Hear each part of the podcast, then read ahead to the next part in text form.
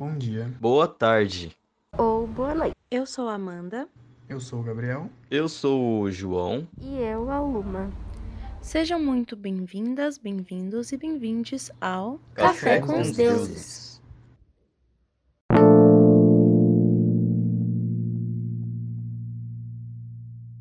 Agora a gente vai ver um pouco sobre o que é a mitologia grega. E daqui a pouco, né, seguindo, a gente vai ver sobre o mito de hoje. Mitologia é a história de personagens sobrenaturais cercados de simbologia e venerados sob a forma de deuses, semideuses e heróis, que regiam as forças da natureza, como davam raios, ventos, rios, céus e terras, lua e sol. É o estudo das lendas, mitos, narrativas e rituais com que os povos antigos reverenciavam os deuses e heróis. Mitologia é a ciência que procura a explicação dos mitos, que têm um caráter social desde sua origem, e só são compreensíveis dentro do contexto geral da cultura em que foram criados.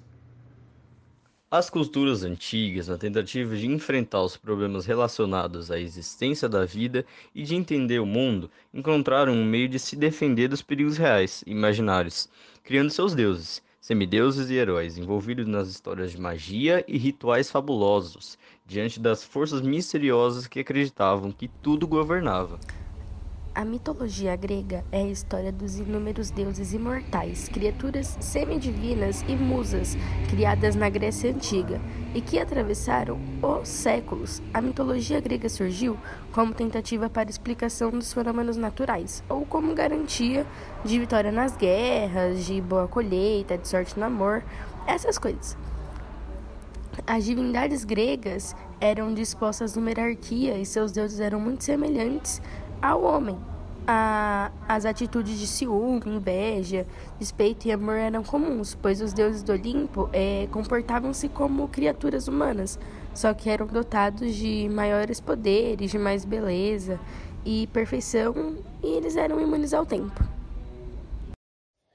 Agora que nós já vimos um pouco sobre a introdução à mitologia grega, vamos falar sobre o nosso mito de hoje, que é o mito de Eros e Psique.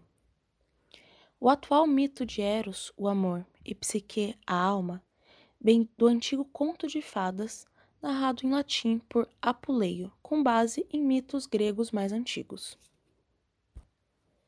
Eros e Psique antes de Apuleio. Nos poemas homéricos, a palavra princípio vital é frequentemente utilizada para descrever o que resta dos mortos ou o que abandona o corpo após a morte.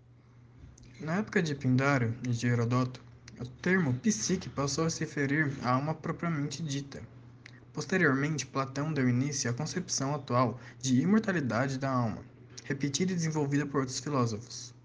Não sabemos quando o psique se tornou alegoria ou personificação da alma. A julgar, no entanto, por obras de arte, alguns epigramas que chegaram até nós, é provável que o íntimo relacionamento de Eros, o, o deus do amor, com psique, a alma, remonte ao início do período helenístico. Na época da, publicação do Asno de Ouro de Apuleio, o mito já estava certamente bem desenvolvido e tinha talvez alguma relação com, com rituais. E é possível também que Apuleio tenha adaptado um tema folclórico presente em outras culturas antigas. Não há outras fontes escritas para a gente poder comparar. Só dispomos das obras da, da, de arte helenísticas e romanas anteriores ao texto de Apuleio. Psique era, em geral, representada com asas de borboleta, sozinha ou beijando Eros. Este, um belo jovem com asas de pássaro, às vezes um tanto rechonchudo. A associação entre a alma, psique e as borboletas é provavelmente tão antiga quanto seu mito. Eros e os três amores gregos. Os gregos antigos tinham mais que uma palavra para definir o amor. Isso porque, para eles, o amor não era só aquele que sentimos quando estamos em um relacionamento amoroso. Os três tipos de amores definidos pelos gregos e utilizados por muitos autores até os dias atuais são Eros, Filha e Ágape. Além disso, esses amores são discutidos na filosofia no questionamento da natureza do amor.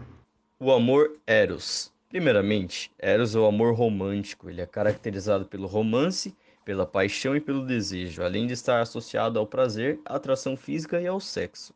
Para Platão, embora Eros seja o sentido da disposição a uma pessoa, o Eros é transformado numa apreciação de beleza trazida na alma. Platão acredita que tanto os filósofos como os amantes buscam a verdade através de Eros. Eros é o nome do cupido da mitologia grega, que, com suas flechas, causam atração física entre humanos. Fila. Fila significa amizade, porém não remete apenas ao termo. A fila engloba, também a lealdade, a família e a comunidade. Dessa forma, o termo trata apenas sobre a ação, o que o agente pratica, mas além disso, é preciso também visar o bem do outro.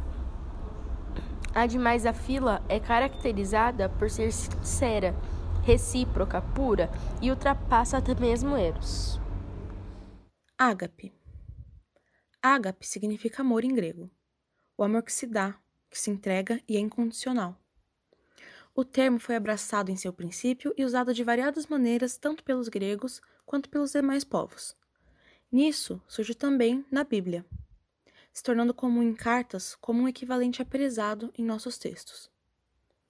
Nesse sentido, ágape acaba fugindo de uma necessidade egoísta, já que não se possui interesses pessoais nele. Basicamente, não há interesse, sendo uma entrega genuína, pura e quase que invencível. Dessa forma, o amor em grego não se mostra como uma emoção ou sentimento em pura simplicidade. Ou seja, é uma entrega pessoal e voluntária que conduz a uma postura passiva de acolhimento. Psique e Eros na. Alguns elementos se encaixariam bem, enquanto outros são muito distantes para podermos considerar como similares. Entre os elementos que se encaixam bem, temos mais o amor romântico de Eros e Psique depois do momento inicial, que lembra, por exemplo, o enredo de A Bela e a Fera. A alegoria do poema de que se passa por tribulações antes de chegar à felicidade também é algo que se encaixaria bem em alguns ambientes sociais nos dias atuais. Entre os elementos muito distintos, temos a presença de figuras místicas que são conhecidas nos dias atuais. O próprio Eros é, é uma delas e um flagrante desrespeito à liberdade de Psique. Ela é uma jovem que é casada, sem nem mesmo ser consultada à força por seus pais, e sequestrada por Eros, que havia se apaixonado por ela.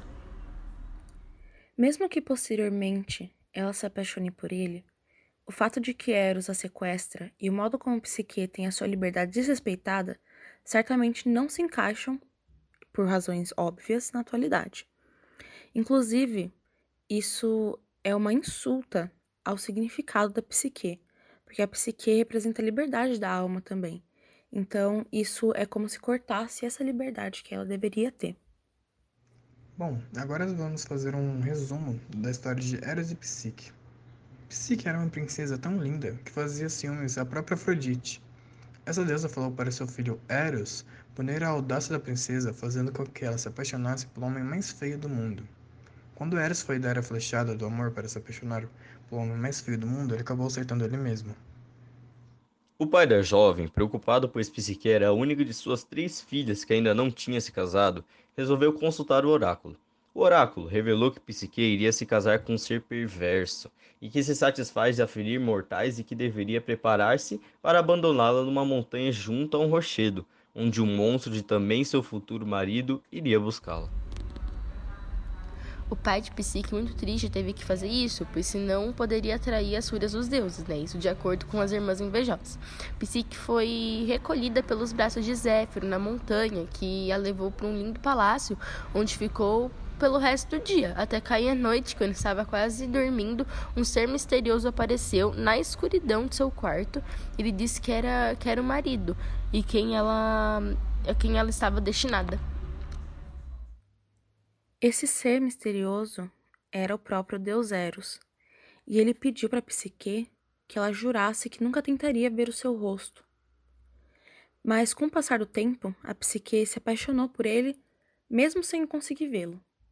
Até que um dia ela foi, foi permitido que ela voltasse para visitar seu, sua irmã e seus pais, e as suas irmãs a instigaram a ver o rosto do seu marido.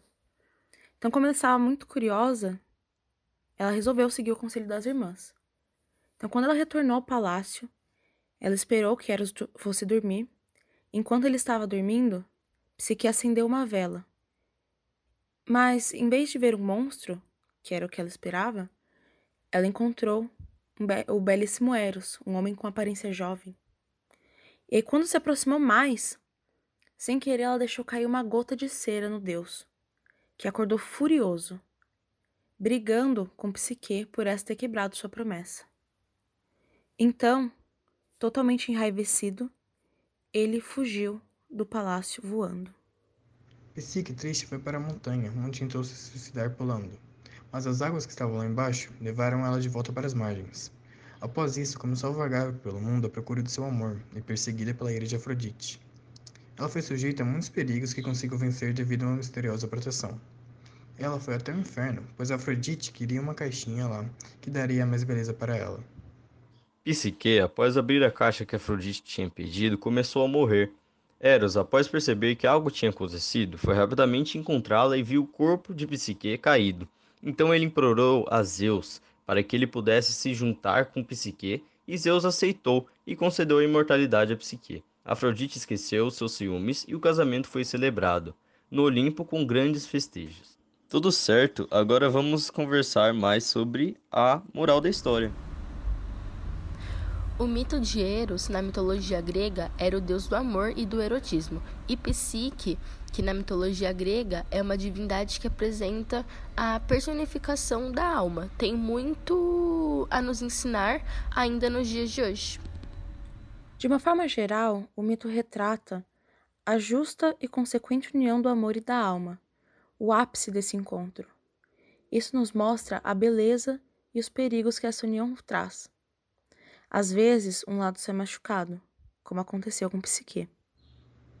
Acredito que quando acontece a substituição de atenção de Afrodite sobre a deusa, é quando o pensamento feminino começa a ser valorizado, mesmo que seja de uma proporção mínima.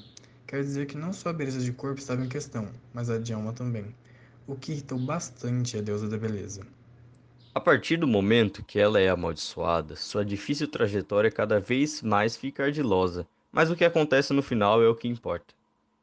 Esse mito faz parte da atual psicanálise, que é um tipo de psicoterapia desenvolvida pelo famoso médico Sigmund Freud, que serve para ajudar as pessoas a entenderem melhor seus sentimentos e emoções, assim como nos ajudar na identificação de como o inconsciente influencia os pensamentos e ações no dia a dia.